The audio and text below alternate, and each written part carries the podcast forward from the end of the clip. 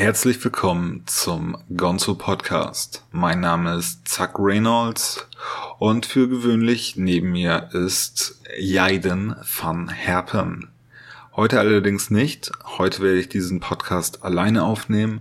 Der Gonzo Podcast ist noch sehr neu und wir versuchen verschiedene Formate und auch verschiedene Aufnahmetechniken aus. Und heute werde ich eben alleine einen Podcast einsprechen.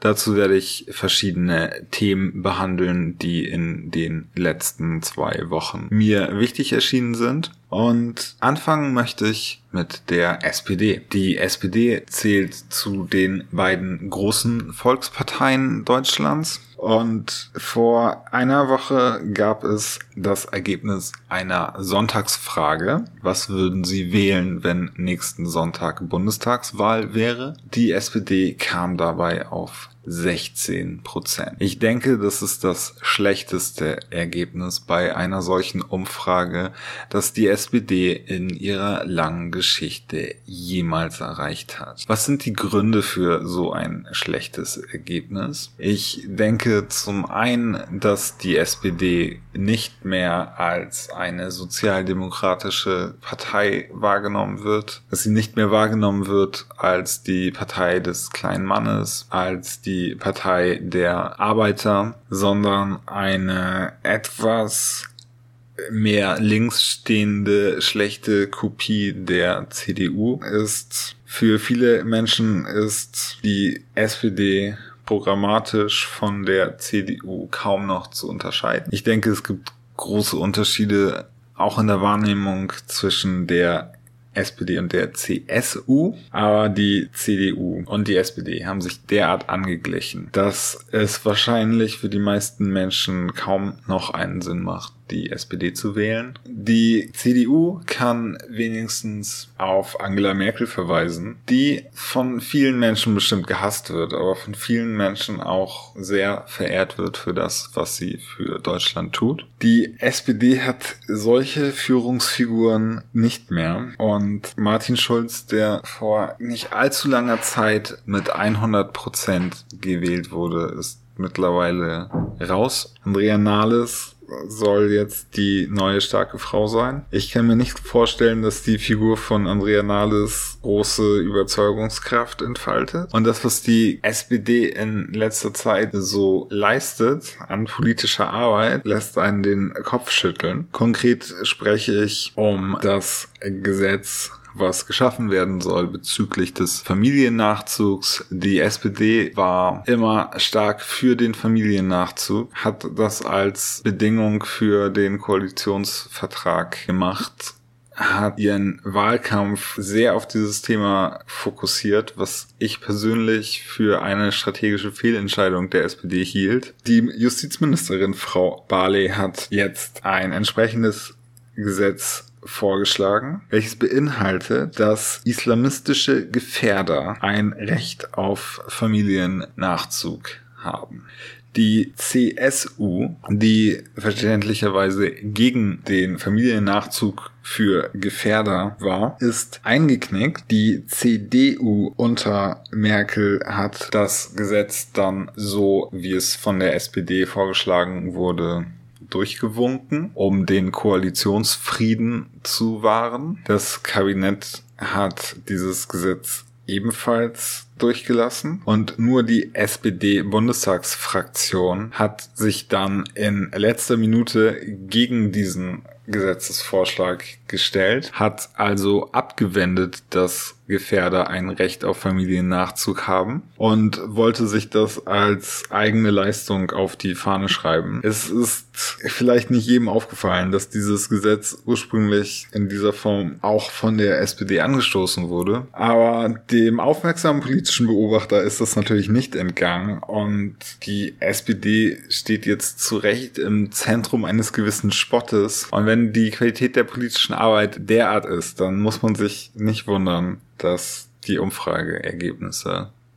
so miserabel für die SPD sind. Ein zweiter Punkt, mit dem die SPD heute in einem etwas negativen Licht steht, ist, dass vor ein paar Tagen bekannt wurde, dass der ehemalige Vorsitzende der SPD, ehemalige Außenminister und ehemaliger Wirtschaftsminister Sigmar Gabriel nach dem Verstreichen einer ähm, gesetzlich eingeführten Karenzzeit in den Aufsichtsrat eines Unternehmens namens Siemens Alstom wechseln möchte. Dieses Unternehmen soll ein Zughersteller sein, eine gemeinsame Kooperation des deutschen und des französischen Konzerns. Bisher gibt es diesen Konzern noch nicht. Die europäischen Kartellbehörden müssen das noch entscheiden. Aber sollte dieser Konzern gegründet werden, wird Sigmar Gabriel Ende dieses Jahres in den Aufsichtsrat wechseln. Und entsprechend hohe Bezüge kassieren. Pikant dabei ist, dass Siemens und Alstom schon einmal eine Fusion beabsichtigt hatten und zu diesem Zeitpunkt Sigmar Gabriel Wirtschaftsminister war. Er sollte diese Fusion prüfen und hat sich in seiner Funktion als Wirtschaftsminister für diese Fusion ausgesprochen, die dann allerdings nicht zustande kam aufgrund der europäischen Kartellbehörde. Aber zumindest hat er es versucht und zumindest macht es den Eindruck, als würde er jetzt dafür belohnt werden mit einem Posten im Aufsichtsrat. Das ist ein bisschen komisch. Ich persönlich finde das nicht allzu schlimm. Ich denke, so funktioniert Politik einfach. Und irgendwie muss Sigmar Gabriel ja jetzt auch sein Geld verdienen. Sehr viel schlimmer finde ich, dass Gerhard Schröder im Vorstand von Rosneft und der Nord Stream AG sitzt und sich vom russischen Präsidenten kaufen lässt. Ich finde, die SPD sollte Gerhard Schröder deswegen rausschmeißen aus der Partei oder ihm zumindest nahelegen, selber aus der SPD auszutreten. Solange das nicht passiert, hat in meinen Augen die SPD ein weiteres sehr großes Glaubwürdigkeitsproblem. Wenn man eh schon das Image der Verräterpartei hat, sollte man sehr sensibel mit solchen Themen umgehen, denke ich. Aber wir werden sehen, wie es mit der SPD weitergeht. Ich denke, wenn sie so weitermacht, wird es nicht gut enden. Und man kann argumentieren, dass Deutschland eigentlich eine sozialdemokratische Partei wie die SPD braucht. Verlassen wir damit Deutschland, werfen wir einen Blick auf den Nahen Osten, sprechen wir zunächst über die Türkei. Ja, die Türkei ist mein Lieblingsthema. Und die Türkei befindet sich gerade im Wahlkampf. Wie wir in einer vergangenen Folge des Gonzo Podcasts schon einmal dargestellt haben, hat der jetzige türkische Präsident Recep Tayyip Erdogan Neuwahlen angekündigt. Überraschend vorgezogen. Die Wahlen waren eigentlich für Ende nächsten Jahres geplant, werden jetzt am 24. Juni durchgeführt. Zum Zeitpunkt, als Erdogan dies verkündet hat, waren es 64 Tage. Also eine enorm knappe Zeit, um so einen Wahlkampf durchzuführen. Die Türkei befindet sich immer noch im Ausnahmezustand. Demokratische Rechte sind dadurch eingeschränkt und die Opposition hat es sehr schwer irgendwie Gehör zu finden in den Medien. Die Medien sind mittlerweile fast vollständig in der direkten oder indirekten Kontrolle von Erdogan und seiner AKP. Die Berichterstattung ist sehr unfair verteilt. Über die HDP, die kurdische Partei, wird kaum berichtet. Über die AKP wird die ganze Zeit berichtet. Die Reden von Erdogan werden alle übertragen. Reden von Inge, dem Präsidentschaftskandidaten der GHP, der größten Oppositionspartei der Türkei, werden kaum übertragen. Und die Reden von Meral Akşener, der Präsidentschaftskandidatin der neu gegründeten I-Partei, werden auch kaum übertragen. Die Gründe, weshalb Erdogan eine Wahl so derart nach vorne zieht mit einer so kurzen Anlaufzeit, sind natürlich nicht bekannt. Man kann nur darüber spekulieren. Und eine sehr stichhaltige Spekulation ist, dass Erdogan befürchtet, dass die türkische Wirtschaft komplett zusammenbrechen wird. und er diesen Wahltermin vor dem Zusammenbruch der türkischen Wirtschaft legen wollte. Die Frage ist, ob die Wirtschaft jetzt trotzdem vorher oder nach diesem Termin zusammenbrechen wird.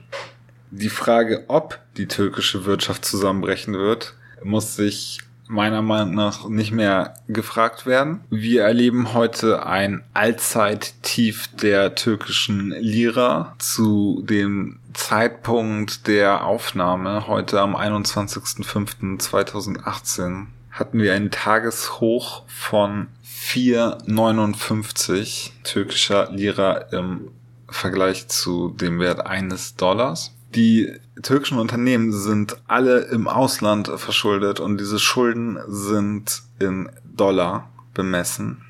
Die Verschuldung des türkischen Staatshaushaltes ist sehr gering, aber die Unternehmensschulden sind gigantisch.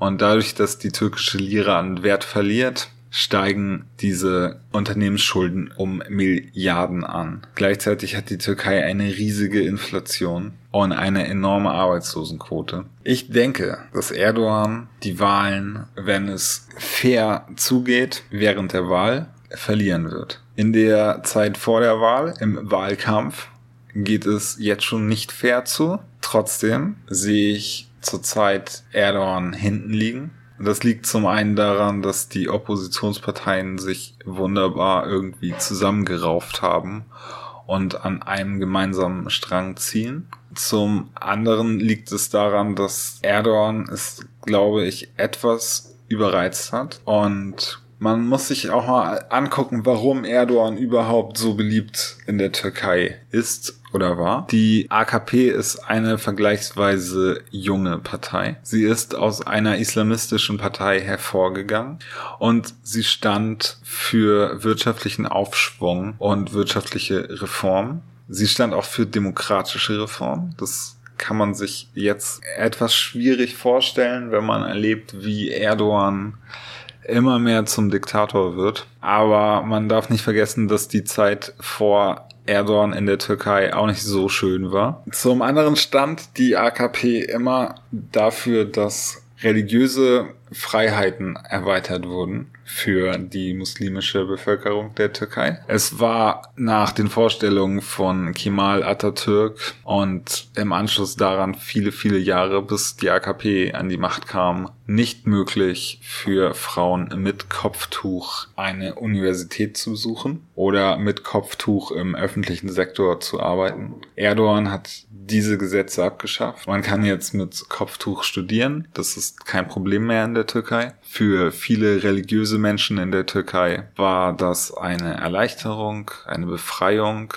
etwas sehr Positives. Gleichzeitig erlebten alle Türken einen wirtschaftlichen Aufschwung, wie die Türkei ihn vorher noch nicht erlebt hatte. Das hatte verschiedene Gründe. Zum einen hat die AKP unter Erdogan genau das umgesetzt, was die Europäische Union von der Türkei an Reformen gefordert hat, um einen Beitritt in die EU irgendwann zu ermöglichen. Zum anderen haben wir die Wirtschaftskrise erlebt, die 2008 durch den Konkurs von Lehman Brothers ausgelöst wurde und dazu geführt hat, dass die Zinsen runtergegangen sind und Geld von Investoren vermehrt in Emerging Markets wie die Türkei flossen. Die Türkei konnte sich sehr viel Geld leihen in Dollar zu sehr niedrigen Zinsen. Und Erdogan hat dieses Geld genutzt, um vor allen Dingen über die Bauwirtschaft, die Wirtschaft in der Türkei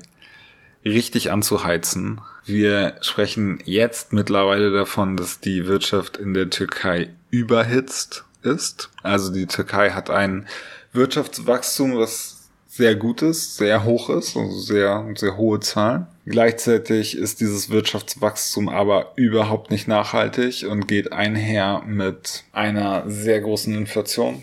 Die Preise in der Türkei steigen enorm, die Lira verliert an Wert. Die Türkei ist vor allen Dingen von Importen abhängig. Sie ist nicht so sehr eine Exportnation wie zum Beispiel Deutschland das ist. Für die Türkei ist es eine Katastrophe, wenn ihre eigene Währung zu niedrig ist, zu wenig wert ist. Aber genau mit dieser Situation ist die ähm, Türkei mittlerweile konfrontiert. Diese zwei Gründe, weshalb Erdogan an die Macht gekommen ist und so populär wurde, der wirtschaftliche Aufschwung und die Islamisierung der Gesellschaft, beziehungsweise die Freiheiten für Muslime in der Gesellschaft, scheinen jetzt nicht mehr zu ziehen. Zum einen geht die Wirtschaft den Bach runter. Zum anderen erleben die Menschen, dass die Menschen in Machtpositionen, die sich selber als Islamisten bezeichnen, nicht weniger korrupt sind als die Menschen, die sich vorher als säkular als säkuläre Kräfte bezeichnet haben. Außerdem gibt es jetzt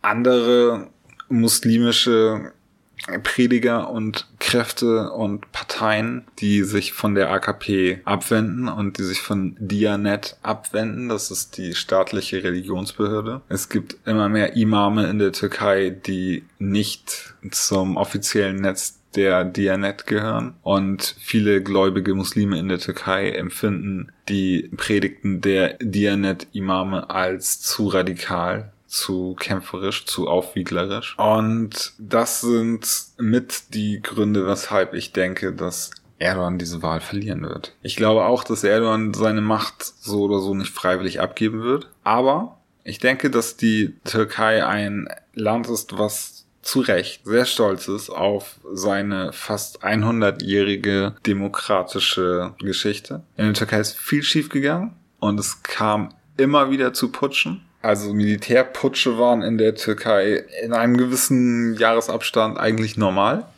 Aber die Türken waren trotzdem immer sehr stolz auf ihre demokratische Kultur und darauf, dass die Türkei eine Demokratie ist.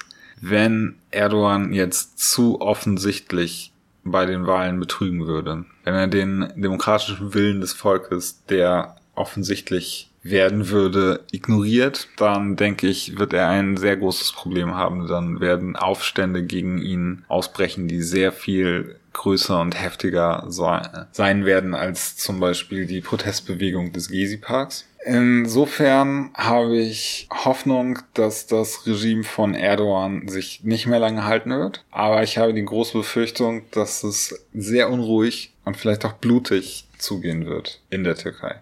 Verlassen wir damit erstmal die Türkei und wenden uns anderen Ländern im Nahen Osten zu. Wir haben auf diesem Kanal im Gonzo Podcast vor einiger Zeit schon mal berichtet, dass in Saudi-Arabien gerade große kulturelle Veränderungen stattfinden. Wir haben darüber gesprochen, dass Frauen in Saudi-Arabien jetzt Auto fahren dürfen. Das ist jetzt aktuell noch nicht wirklich der Fall, aber in zwei Wochen werden sie tatsächlich selber Auto fahren können. Es gibt dabei einige Hindernisse auf dem Weg dorthin. Die Frauen müssen sehr viele Fahrstunden nachweisen, damit sie alleine oder damit sie in Begleitung Auto fahren dürfen. Damit sie alleine Auto fahren dürfen, müssen 60 Fahrstunden sein. In Begleitung 40 Fahrstunden. Der Preis für Fahrstunden in Saudi-Arabien ist extrem angestiegen, seit es diese Regelungen gibt. Allerdings nur für Frauen. Der Preis für Fahrstunden für Männer ist gleich geblieben. Und ein etwas negativer Punkt, den man auch erwähnen muss, ist, dass Frauenrechtlerinnen in Saudi-Arabien sehr prominente Gestalten die sich für das Beenden des Fahrverbotes für Frauen ausgesprochen haben und denen eigentlich zu verdanken ist, dass Frauen jetzt Auto fahren dürfen. Äh, diese Aktivistinnen wurden festgenommen. Man wirft ihnen Verrat vor. Es ist nicht ganz klar, was der Hintergrund dieser Vorwürfe ist. Man wirft ihnen vor, irgendwie für ausländische Botschaften spioniert zu haben. Es ist nicht ganz klar, für welche Botschaften, für welche ausländischen Staaten. Und man weiß nicht, wie lange diese Personen festgehalten werden, ob sie freigelassen werden, wann sie freigelassen werden, was der eigentliche Grund für diese Festnahmen ist. Aber halten wir den Punkt fest, dass Frauen Auto fahren dürfen in Saudi-Arabien. Ein anderer Punkt, der die kulturelle Veränderung in Saudi-Arabien beschreibt und enorm wichtig ist, ist, dass Frauen nicht mehr gezwungen sind, irgendeine Kopfbedeckung, also irgendein Kopftuch oder eine andere Form der Verhüllung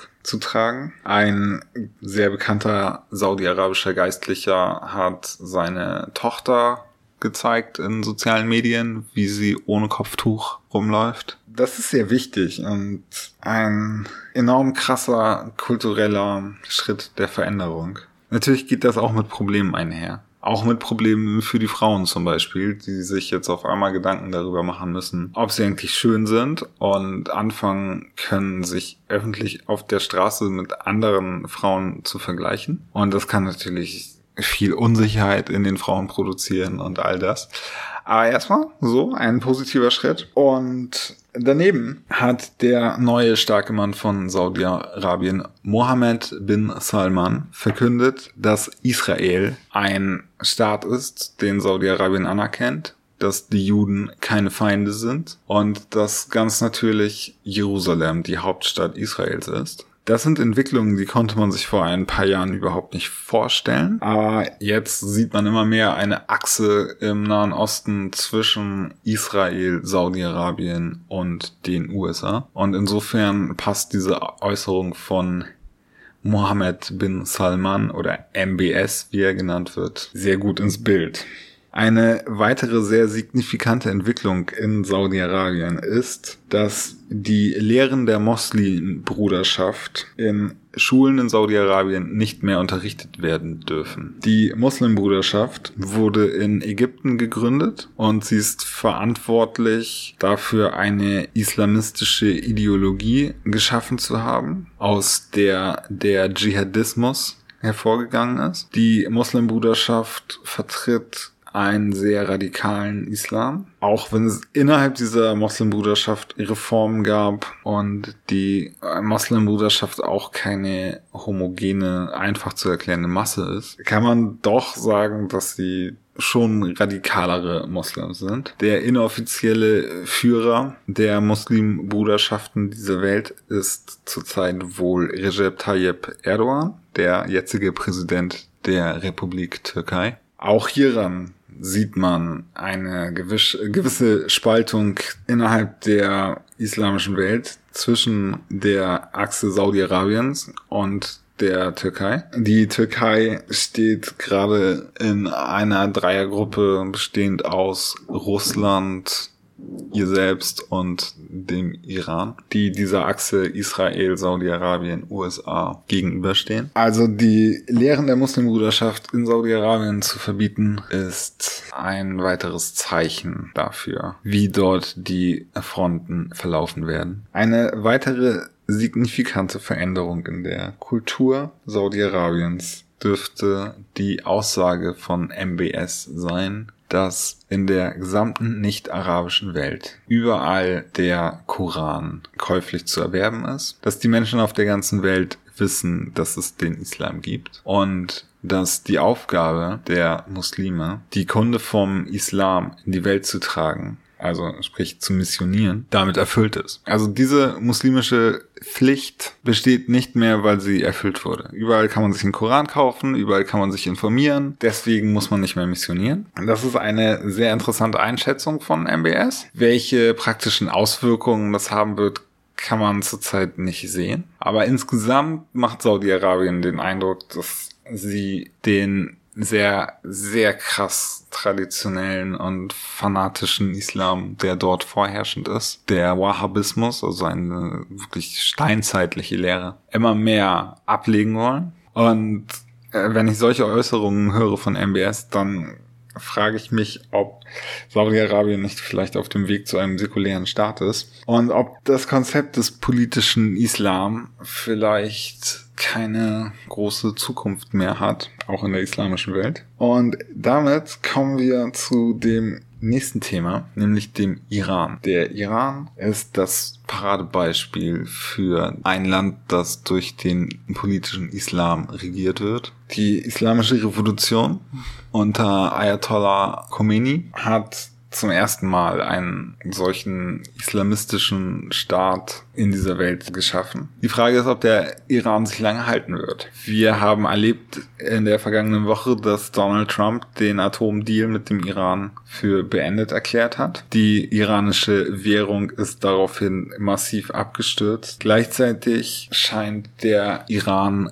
große innenpolitische Krisen zu haben. Seit dem Ende des vergangenen Jahres sehen wir immer wieder im ganzen Land vereinzelt Demonstrationen, Streiks und mehr oder weniger Aufstände, also auch bewaffnete Auseinandersetzungen zwischen Demonstranten und Polizisten und Sicherheitskräften. Seit mehreren Tagen erreichen uns Bilder aus Kasarun. Das ist eine iranische Stadt im Südwesten. Eine äh, relativ kleine Stadt. Eine sehr arme Stadt mit großen wirtschaftlichen Problemen. Und dort kommt es zu krassen Auseinandersetzungen zwischen Demonstranten und Sicherheitskräften. Es ist sehr schwierig von Europa aus einzuschätzen, was da tatsächlich vor sich geht. Aber die Vermutung liegt nahe, dass die Macht der Mullahs so eingeschränkt ist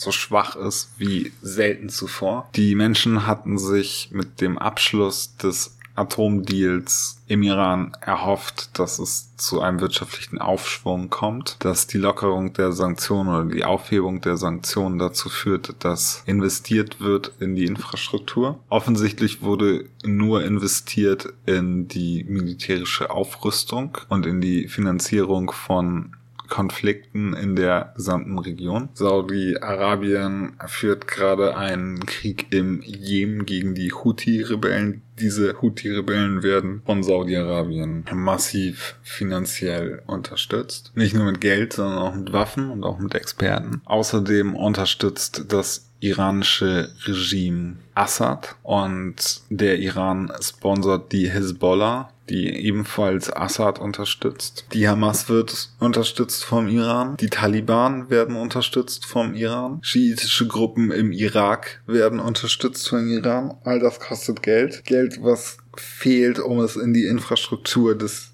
Irans zu investieren. Aus Washington kommen jetzt Signale, die sehr eindeutig sagen, dass die Aufständischen im Iran unterstützt werden dass das Volk im Iran eine bessere Regierung verdient hat. Ich denke, es ist offensichtlich, dass die Amerikaner einen Regime-Change wollen im Iran. Die Israelis haben sehr große Angst davor, dass der Iran irgendwie an eine Atombombe kommt. Ein weiteres Problem für Israel ist, dass der Iran immer dichter an die israelische Grenze heranrückt. Nicht nur mit der Hezbollah, die direkt an Israel steht und mittlerweile wahrscheinlich über so viele Raketen verfügt, dass sie den israelischen Raketenabwehrschirm einfach überrennen können, sondern auch mit Al-Quds-Brigaden, die Iran immer weiter auf syrischem Gebiet an Israel heranziehen kann.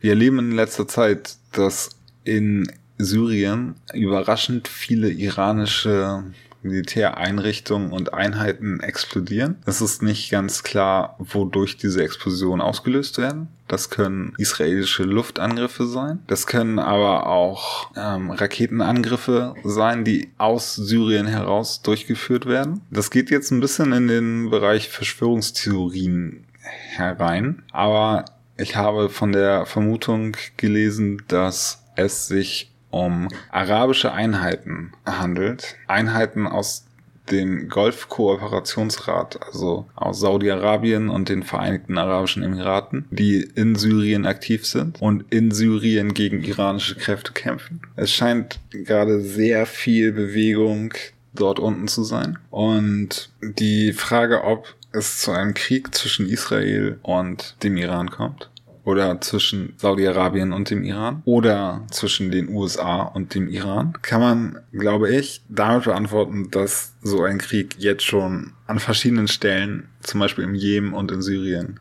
ausgetragen wird. Wir werden sehen, wie sich das alles entwickelt, aber ich denke, die Entscheidung von Donald Trump, den Atom Deal mit dem Iran aufzukündigen, war richtig. Ich denke, das iranische Volk hat es verdient, in Freiheit zu leben. Und ich denke, wir unterstützen das Volk durch eine solche Beendigung des Vertrags mehr, als wenn der Vertrag weiterlaufen würde. Heute hat der Außenminister der USA, Pompeo, angekündigt, dass sie bereit sind, einen neuen Deal mit dem Iran zu verhandeln, hat dafür Bedingungen gestellt, Diese Bedingungen wird der Iran nicht eingehen können oder wollen. Zu diesen Bedingungen gehört die kriegerischen Handlungen im Jemen und in Syrien zu beenden, die Finanzierung der terroristischen Organisationen wie Taliban und Hezbollah zu beenden und weitere Punkte. Ich bin sehr gespannt, was da passiert und ich denke, wir werden einen persischen Frühling erleben, der anders als der arabische Frühling, der unter der Obama-Administration von Seiten der USA kaum unterstützt wurde, jetzt unter der Trump-Administration massiv unterstützt werden wird. Kommen wir zum letzten Punkt. Ich möchte kurz auf den Irak hinweisen. Bei all den Themen, die passiert sind in letzter Zeit, ist das etwas untergegangen, aber es gab Wahlen im Irak. Und diese Wahlen wurden gewonnen von Moqtada al-Sadr. Sadr ist ein schiitischer Prediger. Also es gibt zwei große Glaubensrichtungen innerhalb des Islam die Sunniten und die Schiiten. Sunniten sind zum Beispiel in der Türkei, in Saudi-Arabien und allgemein überall auf der Welt. Die Mehrheit der Muslime sind Sunniten.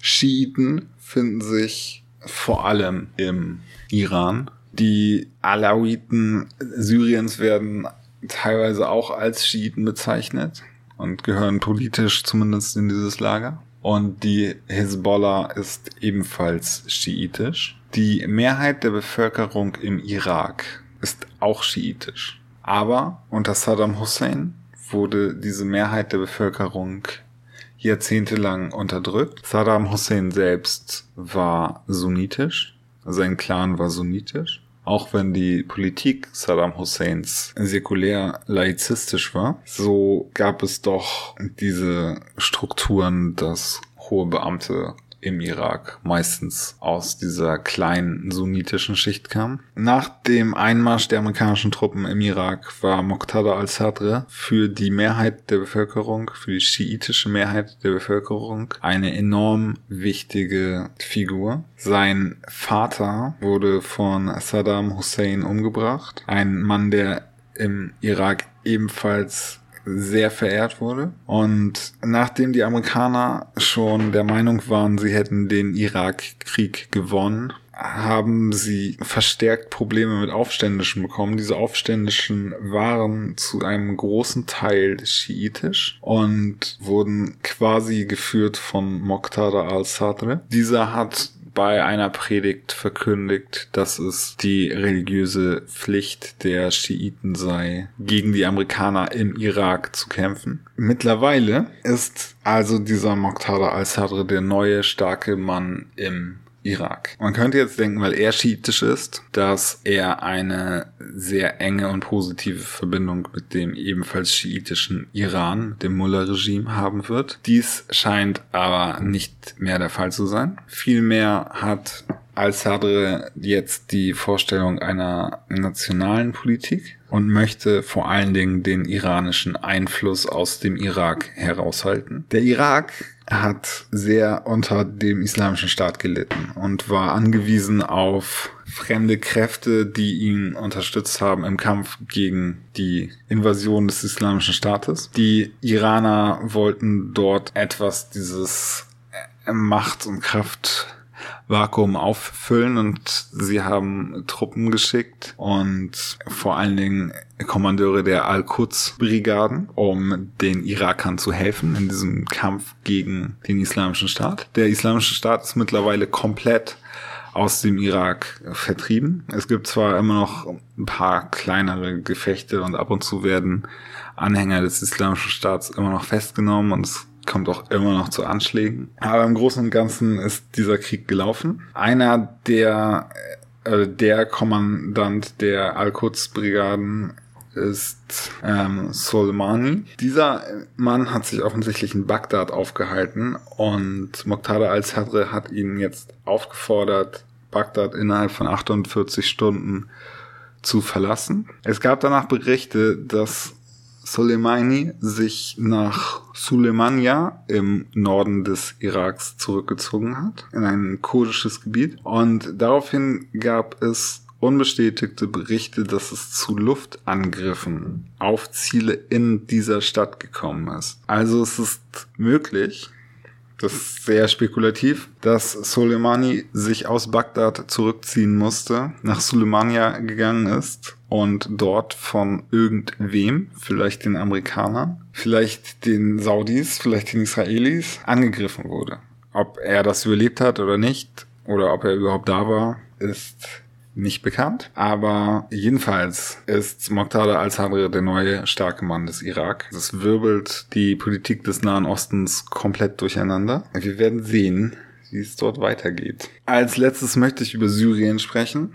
Das Assad-Regime hat bekannt gegeben, dass die Vororte von Damaskus jetzt komplett unter ihrer Kontrolle sind. Es gab dort ein großes palästinensisches Flüchtlingscamp, das unter der teilweise Kontrolle des Islamischen Staates stand. Dort gab es heftige Kämpfe und die letzten Kämpfer des IS, die dort verblieben waren, wurden mit Bussen aus diesem Lager jetzt herausgefahren. Damit ist der Großraum Damaskus wieder vollständig unter der Kontrolle von Assad und somit sicher, wenn man dieses Wort an dieser Stelle verwenden möchte. Gleichzeitig, wie schon gesagt, explodieren sehr viele iranische Dinge und militärische Einrichtungen in Syrien. Zum Beispiel neue Flugabwehrsysteme, die auf einmal in die Luft fliegen. Irgendwer scheint da gerade gezielt Jagd auf Iraner zu machen.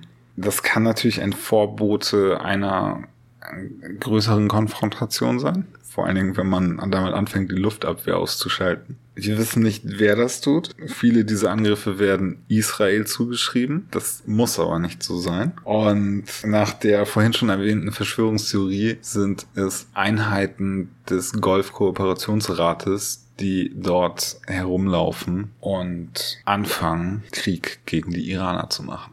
Das waren für mich die wichtigsten Entwicklungen der letzten Woche. Mal schauen, wie dieses Format ankommt. Demnächst dann wieder mit Jaiden.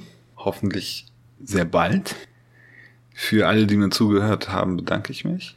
Ich wünsche euch eine schöne Woche. Alles Gute. Bis dann. Tschüss.